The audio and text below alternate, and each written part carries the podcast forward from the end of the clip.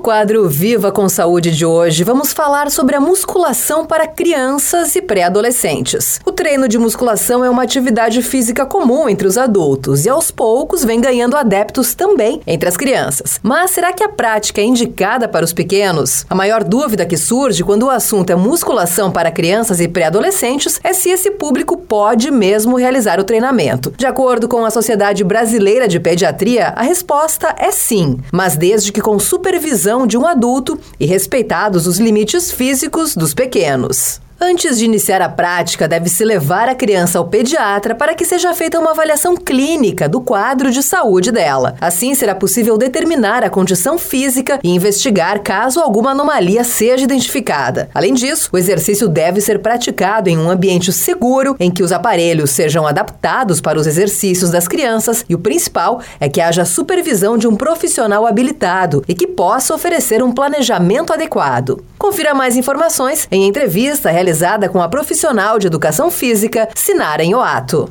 Eu gostaria sim de citar e deixar essa brechinha já sobre a musculação para pré-adolescentes, tá? Que a gente vê que tem muito preconceito ainda. Lógico, eu até entendo quando eu recebo assim alguma mãe com um pré-adolescente que quer fazer musculação por N motivos, ou porque ele eh, vê aquele adulto fazendo e ele quer almejar aquilo, ou porque ele já tem alguma prática esportiva. A gente tem muita, muitas crianças que elas começam em determinados esportes, em determinadas práticas, e elas acabam levando isso como para a vida dela, se tornando um desportista realmente. E nesse caso, a musculação, a preparação física, né, ela é muito importante, tá? Então, assim, seguido, a gente recebe essas mães querendo tirar dúvidas, porque os pré-adolescentes, eles querem fazer a musculação por causa dos seus objetivos, mas o pediatra ou o médico da família diz que não é para fazer. Eu entendo isso que eles falam, porque hoje a gente tem uma gama de profissionais que talvez não são tão legais assim, como existem em todas as profissões, e que acabam excedendo com essas crianças, porque assim, ó, vamos chamar de crianças mesmo, tá? Esses pré-adolescentes, é muito delicado o trabalho da musculação com eles, ele tem que ser muito controladinho, porque se eles tiverem uma sobrecarga muito além